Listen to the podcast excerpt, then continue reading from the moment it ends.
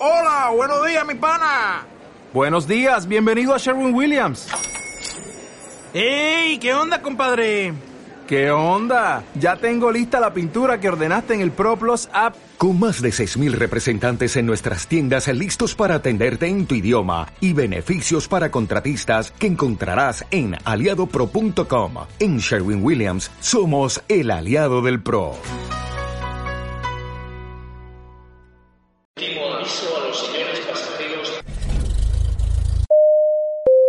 Hello people, bienvenidos a Mamá, me voy de casa, el podcast derivado de la mochila de Gio y hoy tenemos a una invitada muy especial, es mi amiga de la universidad, se llama Alejandra Moreno, al igual que yo ella es ingeniera de producción y básicamente Aleja está el día de hoy porque es mamá y eh, ha decidido mudarse a Estados Unidos. Entonces, pues nada, hola Aleja. Hola Cris, hola a todos, ¿cómo están? Gracias por esta invitación. Gracias a ti por aceptar y, hombre, por compartirnos un poco de tu historia. Y pues a muchas mamás que yo creo que les interesa el tema de me voy para Estados Unidos, me voy para España o me voy para Australia o me voy para X país para darle una vida diferente a mi hijo o simplemente porque queremos otra oportunidad para todos. Entonces, pues quiero comenzar con esto y es cuéntanos un poco sobre ti. Claro que sí, Cris. Pues soy una mujer como siempre, emprendedora. Como tú le dijiste, soy ingeniera de producción, especializada en gerencia estratégica de negocios, em, donde tuve pues la oportunidad de tener una formación básica de negocios. Tengo experiencia en el sistema financiero, puntualmente en el tema de fiducia. En Colombia trabajé muchísimos años en el Banco de Vivienda, eh, donde pude como fortalecer todos esos conocimientos administrativos y financieros. Entonces soy muy apasionada todo el tema de proyectos básicamente, eh, diseño de procesos y nuevos productos. Básicamente me gustaba estar en áreas que aportara mejora continua en, en cada una de esas áreas. Eh, esa es como mi parte profesional a grandes rasgos. Por otro lado, eh, soy una mujer que le gusta hacer deporte, soy muy activa, me gusta hacer yoga, siempre estar como en constante capacitación y ahora pues eh, amo ser mamá y compartir también con mi esposo y mi nueva familia. Contémosles, ¿cuánto tiempo tiene Jero? Jero va a cumplir un añito, tiene 11 meses, el 17 de junio cumple un año. ¿Y Jero nació en Estados Unidos? Sí, Jerito nació acá en Hackensack, New Jersey, muy cerca a Nueva York. Estamos básicamente a 20 minutos de Nueva York. Joder, qué envidia. Lo de la envidia de estar allá. Ay, sí, ahorita pues está un poco complicado con todo este tema del, del virus, pero sigue siendo pues un, un gran lugar para estar. Y bueno, ¿de dónde viene el papá? ¿Lo conociste en Estados Unidos? ¿Lo conociste en Colombia? No, Pipe, mi esposo, yo le digo Pipe porque se llama Felipe, ¿no? Pipe es de Colombia.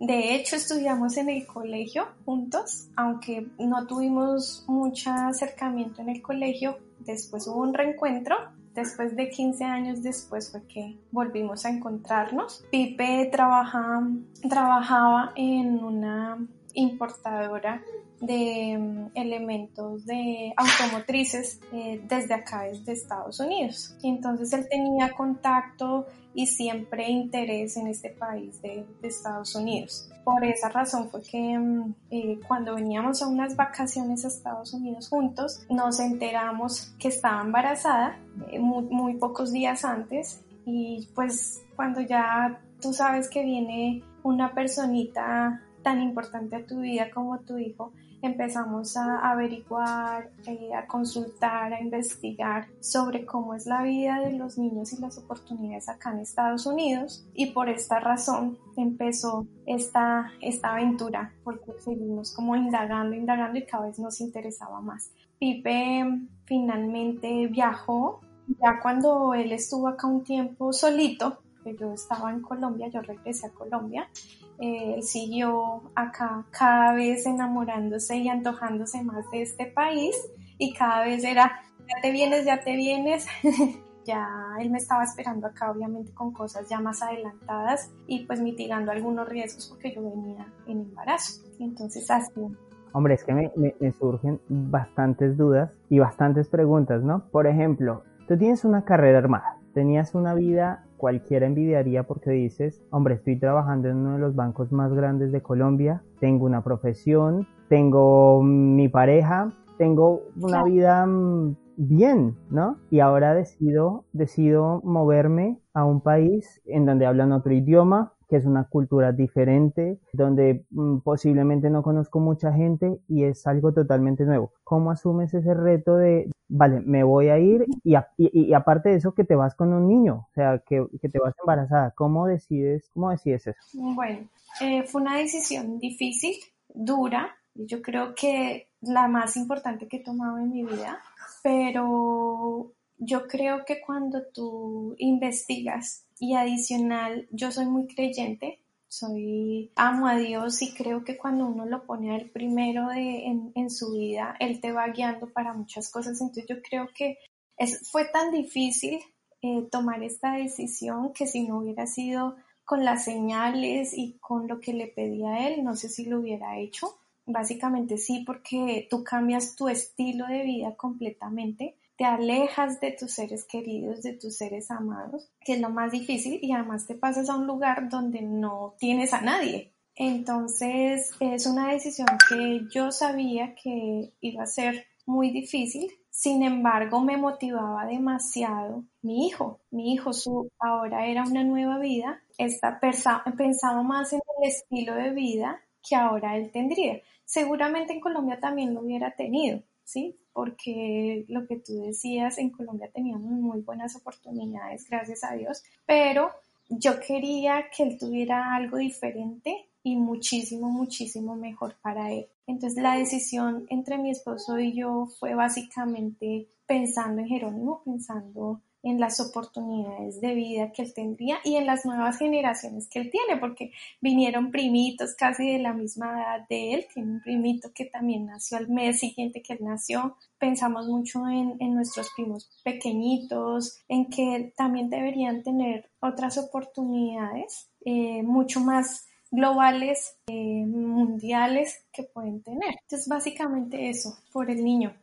Eh, bueno, y que, que afortunadamente Diego ya estaba haciendo una avanzada. ¿No te dio susto cuando, cuando llegas? Tengo entendido, entonces, viajan los dos, él decide quedarse en, en Estados Unidos, tú vuelves a Colombia y posteriormente tú vuelves a, a Estados Unidos y ahí en este momento claramente ya estás embarazada, ¿no te da susto cuando, cuando vas a pasar migración? ¿O, cómo fue? ¿Cómo fue la experiencia, no?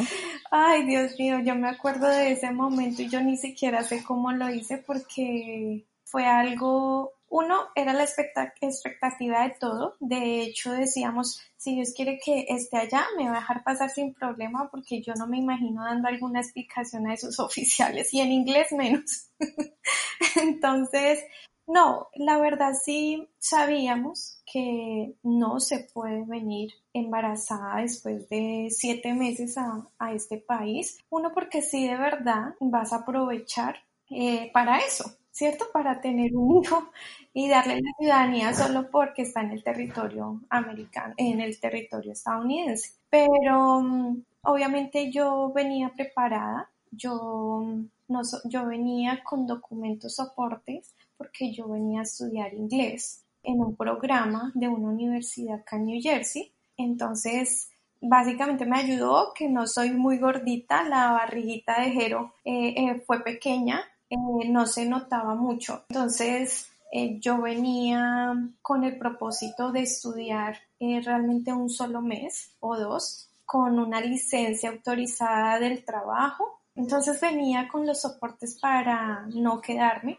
Ellos no se dieron cuenta, realmente eso fue así, porque yo no lo dejé ver.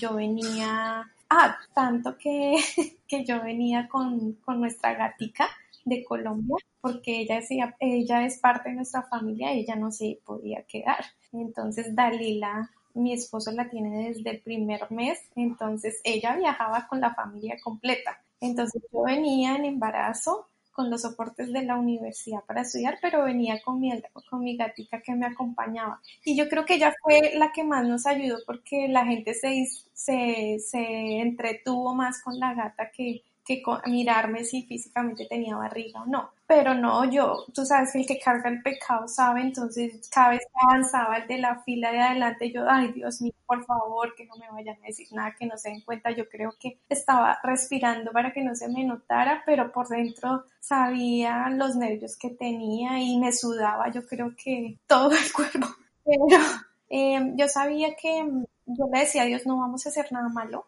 no queremos hacer nada malo, no venimos trayendo nada malo al país, solo queremos un mejor futuro, nuevas oportunidades para nuestra familia. era eso pensando que no estaba haciendo nada malo.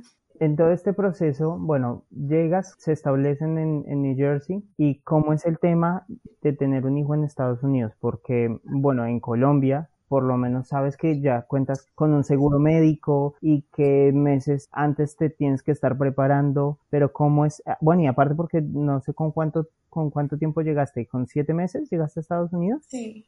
Bueno, entonces te quedaban dos meses para prepararte y para preparar todo para la llegada de Jerónimo. Sí, claro. Y bueno, no sé cuál es en ese momento, cuál era tu nivel de inglés. ¿Cómo has para conocer todos los requisitos que tenías que cumplir para tener un bebé en Estados Unidos, ¿no? Y bueno, aparte de eso, porque mm, si te dirán, vale, pero es que tú llegaste hace dos meses, ¿cómo vas a tener un hijo si tú no eres ciudadana? Eh, vamos a llamar a la policía. No sé, eh, cuéntanos.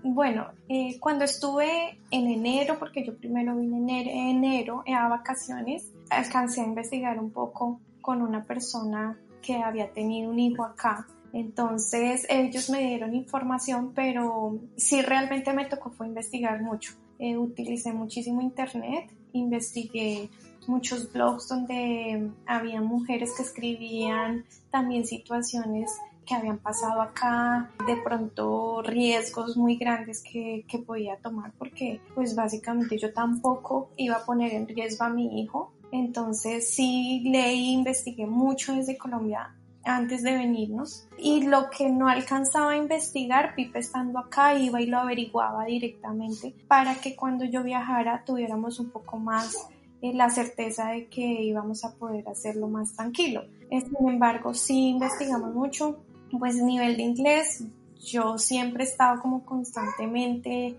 estudiándolo, entonces leerlo ya se me facilitaba muchísimo más y escribirlo aunque escucharlo y, hablarlo siempre pues es más difícil para todos. Entonces lo que hicimos fue investigar mucho. Ahí me di cuenta que Jerónimo sí al nacer acá, solo por el derecho de nacer en territorio estadounidense, tenía la ciudadanía. Sin embargo, si él no duraba más de cierto tiempo acá, no iba a tener todos los derechos de ciudadano. Entonces también nos puso a pensar que no era solo venir a que naciera acá y devolvernos a Colombia, sino que él también tenía que permanecer acá para que valiera la pena todo el esfuerzo que estábamos haciendo que tuviera su ciudadanía acá. Eso implica que nuestros planes no solo era que naciera, sino que empezáramos realmente una vida acá. Tener un hijo en Estados Unidos, si tú me preguntas en este momento, para mí fue la mejor decisión que, pudo, que pudimos haber tomado con mi esposo para, para mi hijo, porque mm, aunque yo llegué acá y, ya quedaban pocas semanas para que naciera Jerónimo, acá el apoyo es total. Acá no importa si tú no eres ciudadana, no importó si no tuviera los recursos en su momento.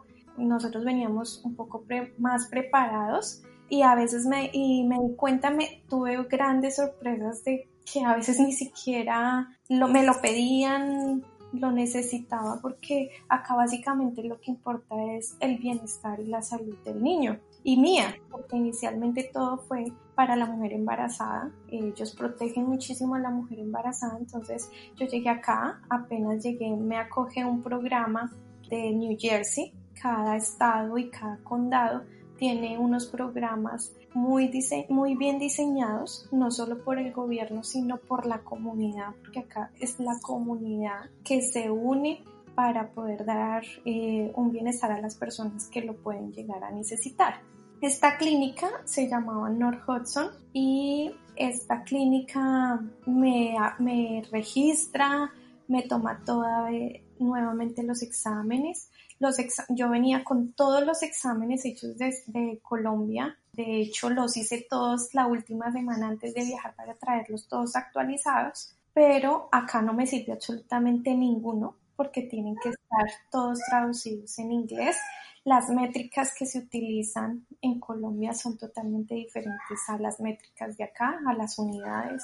Entonces, hasta el peso mm, es diferente. Sí, porque allá, bueno, no es en kilogramos, ¿no? Ajá, es en libras, es en pies o pulgadas menos en centímetros.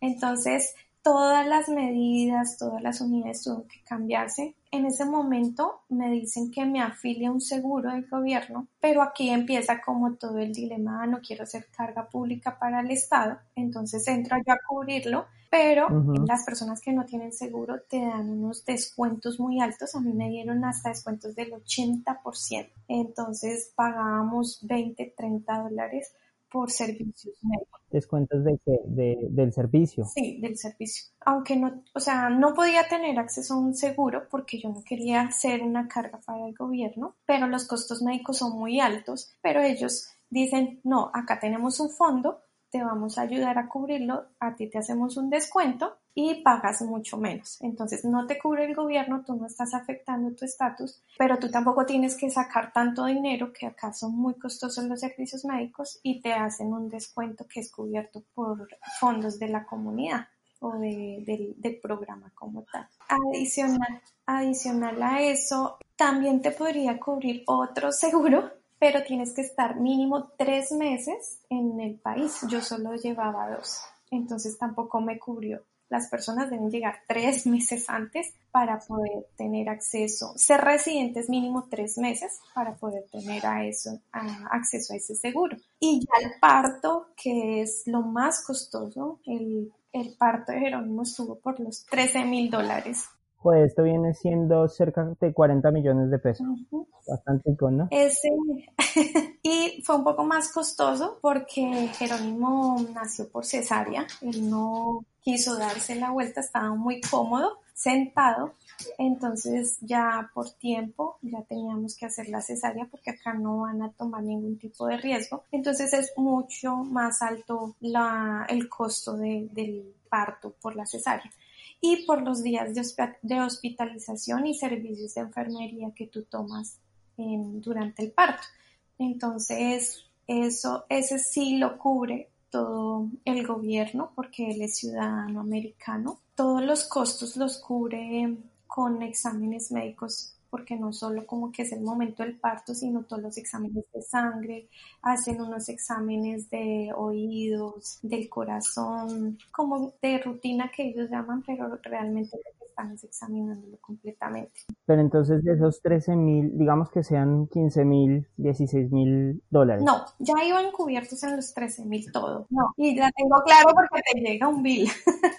Ajá, bueno, pues en esos 13 mil euros lo tienes que pagar todo tú, me, imagino. Si tú tuvieras el dinero, lo puedes pagar porque es posterior al servicio que te llega el bill. Personas que lo costean cuando vienen de otros países, puedes costearlo y tener los soportes cuando sales de inmigración o cuando tienes que hacer algún soporte que tú pagaste absolutamente todos tus servicios, pero eh, pues imagínate la cantidad de dinero por un, por un parto, es demasiado. Claro, es que es mucho, pero entonces en este caso, bueno, todo lo hemos visto muy positivo y aquí ya se empiezan a poner un poco complicadas las cosas, ¿no? La gente de pronto pensará que irse a tener el, bebé en Estados Unidos es como ir, me atienden, me dan beneficios, el niño queda con la ciudadanía y ya espero. Y entonces se viene el tema del, del dinero. ¿Cómo hacen para costear ese dinero? ¿Ahorros? Eh, ¿Se los pueden pagar por cuotas? ¿Cómo es? Sí.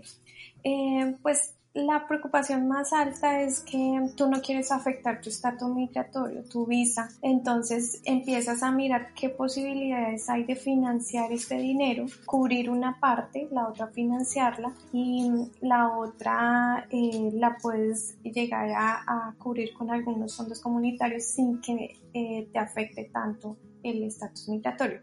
Eh, no es fácil, eh, nosotros ya sabíamos más o menos los costos que, que, se, que se venían, sin embargo tú siempre tienes como ese temor de, Dios mío, ¿será que voy a quedar endeudada toda mi vida pagando esto? Porque es demasiado dinero. Haz cuenta que es la cuota inicial de una casa en Colombia.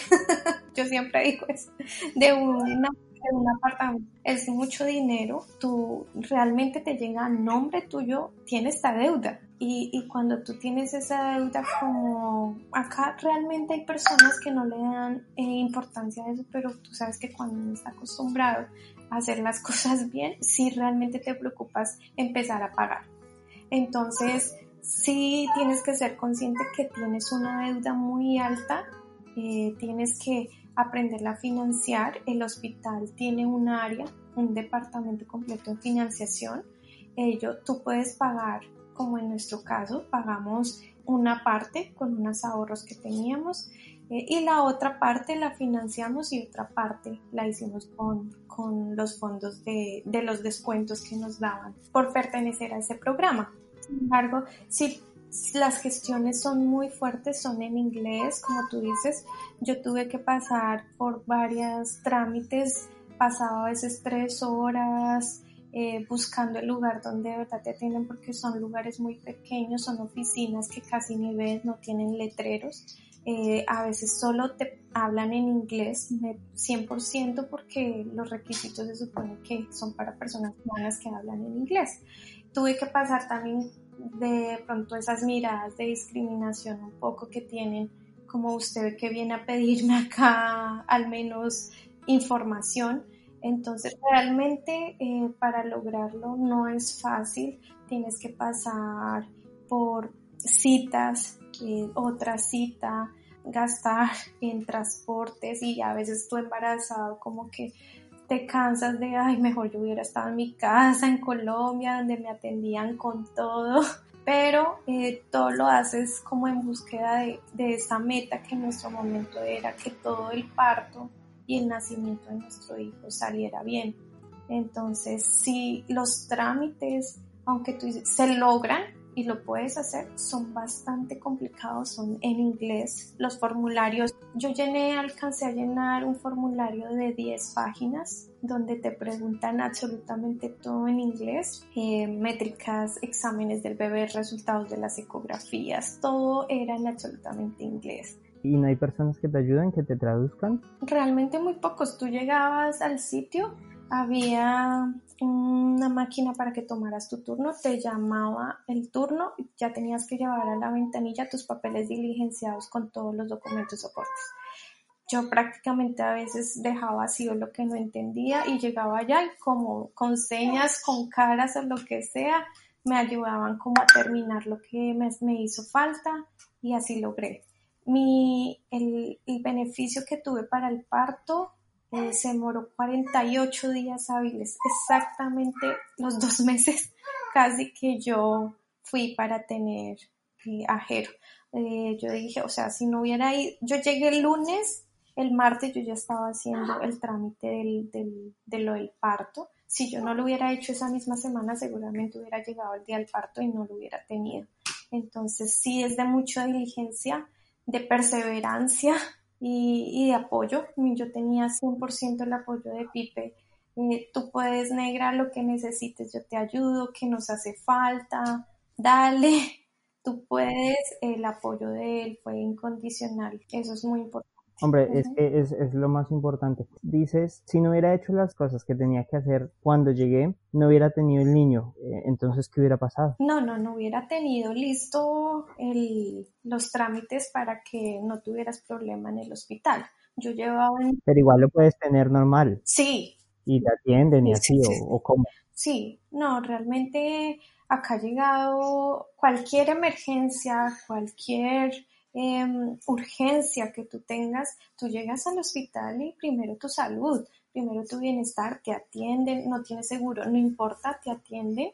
Y una vez pasas todos los trámites, eh, pasas todos los procesos médicos que tengas que pasar, y finalmente hasta, de hecho, ni siquiera te cobran la salida. Tú dices, ya te puedes ir a casa, chao, te vas lo único sí te piden unos datos para que te llegue tu factura, digamos, a la casa días posteriores por correo. Pero a ti te atienden. Lo que pasa es que si tú sabes que va a llegarte una factura de 13 mil dólares, tú te apresuras y miras a ver con anterioridad lo que tienes que hacer. Ya después puede ser muy tarde o te arrepientes de no haberlo hecho porque te dicen, tú tenías que haber hecho eso, ¿dónde está? Entonces, sí es como siempre estar informado para que no te cojan con las, con las ¿En algún momento Pipe y tú se arrepintieron de esto? Digo yo, estando en Colombia hubiéramos tenido a toda nuestra familia, hubiéramos eh, sido tratados, hombre, que los trataron como reyes, pero em, que de pronto los hubieran tratado de una forma más cercana estando en Colombia. Em, sí, nos dio un poco duro el tema cuando llegamos a casa por primera vez con el niño, como que dijimos, ahora sí empezó de verdad este reto, llegamos con el niño y no sabíamos dónde ponerlo. Eh, o sea, llegas con una nueva vida a casa, donde los dos éramos papás primerizos, donde no teníamos ayuda de la abuela, la mamá, la tía, la hermana, eh, alguien, así sea un hombre, porque las mamás son las duras, las mujeres son las expertas, pero no me hubiera importado que hubiera estado un hombre acá ayudándome, al, menos así, un amigo, ¿sí? Eh, realmente cuando nos sentimos que llegamos a casa los tres absolutamente solos, donde uno espera la bienvenida y no, no había nadie más que Dalila esperándonos, fue muy duro ese momento, fue lo recuerdo y es muy triste, o sea, fue muy triste. Dijimos, tal vez seguimos pensar en Jerónimo y en la familia de que hubiera ese vínculo de primera vez, porque estábamos celebrando una vida, estábamos celebrando un nacimiento y no había nadie con quien celebrar así. Aparte, pues lo estábamos haciendo por teléfono, por videollamada todo el tiempo. Mi familia y la familia de Pipe súper pendientes, pero no es lo mismo porque de hecho, yo estaba muy adolorida, Pipe no sabía si cargarme a mí o al bebé. Y tú sí necesitas esa mano, ese soporte. Entonces, sí nos dio bastante duro. Creo que si hubiéramos estado en Colombia hubieran sobrado manos. Pero acá realmente no lo tuvimos en ese momento. Fue lo más duro. ¿Cómo ha cambiado tu vida? obviamente, siendo un poco de la de ser mamá, ¿cómo ha cambiado tu vida desde que estás viviendo en Estados Unidos? Pues es un giro, yo creo que 360 grados. Cambió totalmente. Yo creo que lo más, lo, lo que más he cambiado es mi vida mm, laboral eh, por el tema de dedicación de tiempo a Jerónimo sin embargo, uno sigue siendo ese profesional en todo lo que hace yo le digo eso a Pepe que hasta para cambiarle el pañal a Jero yo soy que lo hago con... Yo le, el planeador de la oficina ahora el planeador de Jerónimo, entonces está en clases de una cosa, él tiene que ir a dormir, entonces tiene eh, sus horas de su comida, entonces Sí, la parte laboral, yo no estoy dedicada 100% a, a una oficina, a un trabajo, ya no soy empleada del trabajo, así como de una entidad. El, el, pasar tiempo con mi familia también ha cambiado muchísimo. Hemos aprendido a disfrutar nosotros acá el tiempo los tres, no, no como tan social como lo era en Colombia. Entonces yo creo que, eh, que el tema profesional, sí sigo con mis ideas, eh, estoy empezando eh, nuevos proyectos acá para trabajar independiente, ya llevo pues bastante tiempo. Desde los dos meses de Jerito ya he empezado con temas de independencia, pero yo creo que el cambio más grande ha sido así, pasar de ser empleada a ser independiente, manejar tu tiempo independiente, disfrutar de, mi tiempo con mi hijo, mi esposo, eh, y acá empezar a conocer estas culturas, porque acá no hay una, hay muchas. ¿Crees que esto del sueño americano es real? ¿O solo con el, el hecho de haber tenido a Jerónimo allí ya se cumplió tu sueño americano? Yo creo que ya logramos una parte, yo no, no sé si el sueño americano, de hecho nunca vine por el sueño americano porque yo sentía que yo muchos de mis sueños ya los había cumplido. igual con mi esposo hablamos de eso, nosotros tenemos mucha tranquilidad porque eh, esos sueños, esas metas que tú te propones, eh, muchas de ellas ya se habían cumplido en Colombia. Entonces, como que no necesitábamos estar en otro país para cumplir un sueño americano, porque no, no estábamos como detrás de cosas que no hubiéramos logrado. Eh, pero básicamente, que el Jerónimo y en estos momentos él tenga el apoyo de esta nación, eh, lo respeten como ciudadano americano, tenga sus documentos legales y él pueda empezar a crear un futuro en este país, para mí sí es exitoso haberlo logrado, eh, a pesar de, las dificultades. ¿Crees que vas a volver a, a Colombia o se ven a futuro en Colombia? Porque lo decías ahora, no es solo tener, no es solo venir y tener a, Jerónimo, sino es cambiar totalmente de, vida. Y ustedes en efecto lo están haciendo por el niño. Pero mm, a futuro creen que, volverán o ya una vida hecha ya está hecha. Em, yo creo, la verdad no te podría decir, llevamos tan poco tiempo acá eh, que extrañamos también mucho nuestro país. Eh, extrañamos como que tener esa autonomía y esa libertad que de pronto acá a veces no tienes por no tener eh, tu, ciudadanía, tu residencia como tal. Entonces, em, yo creo que eh, necesitamos más tiempo en este país, eh, lo estamos conociendo, cada vez nos agrada más nos gusta mucho vivir en este país, estamos aprendiendo y viendo nuevas oportunidades grandísimas, tenemos ejemplos de vida de otras personas que han empezado a llegar a nuestra vida, también aportarnos mucho.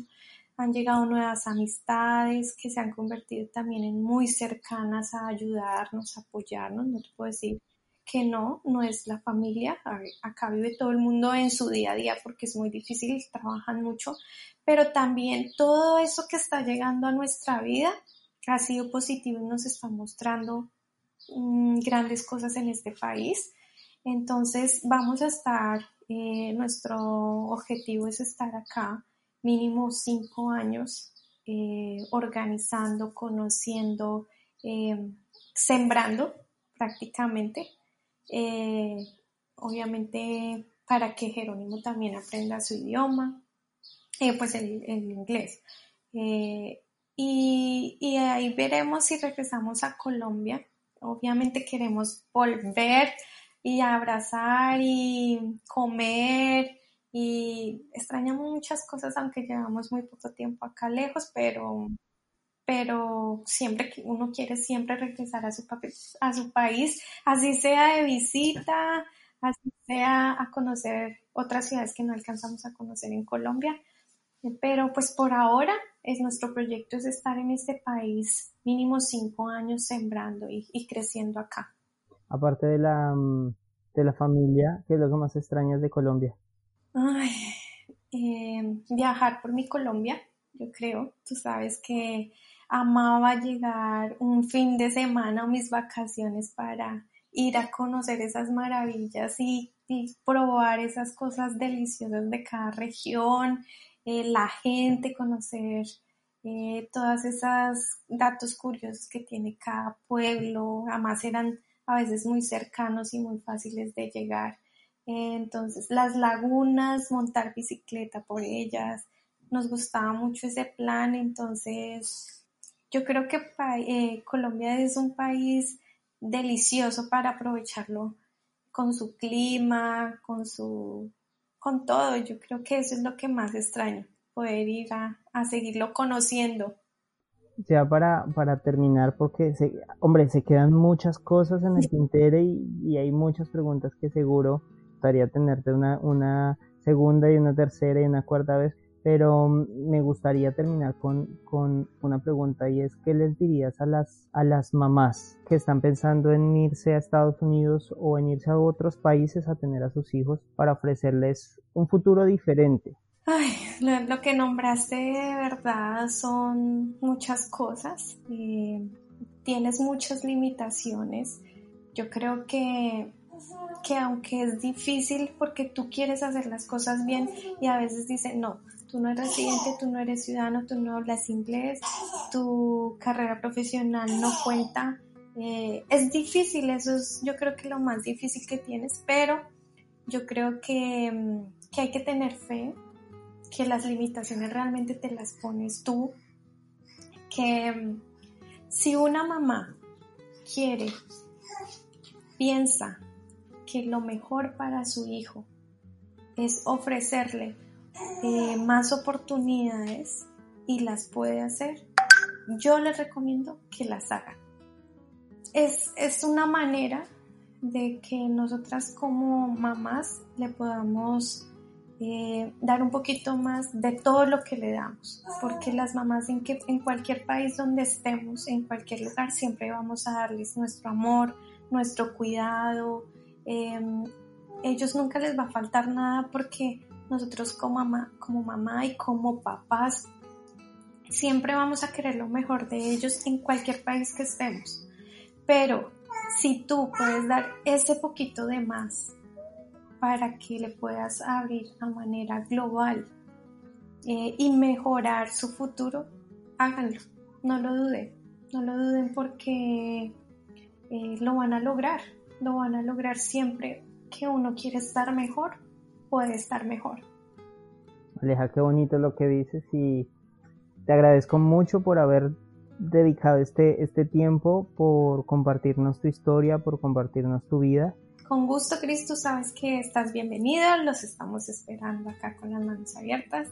Em, eh, y lo que sea, lo que necesiten, em, lo que queremos es seguir fortaleciendo a estas personas que han tomado la decisión de emigrar de cierta manera porque cambiamos estilo de vida, nos alejamos de nuestros seres queridos, pero tenemos eh, la certeza de que eso va a valer la pena de que eso va a valer la pena en algún momento eh, y para ellos y por ellos también. Entonces, lo que necesite, con gusto vamos a estar acá. Claro que sí, invitaré a mi chiquito que por allá ya me está llamando, a mi esposo, a mi esposo que ya me hace caras, ya, ya, porque ya pesa mucho, ya que ya quiere estar contigo, entonces claro que sí vamos a estar eh, en una próxima oportunidad.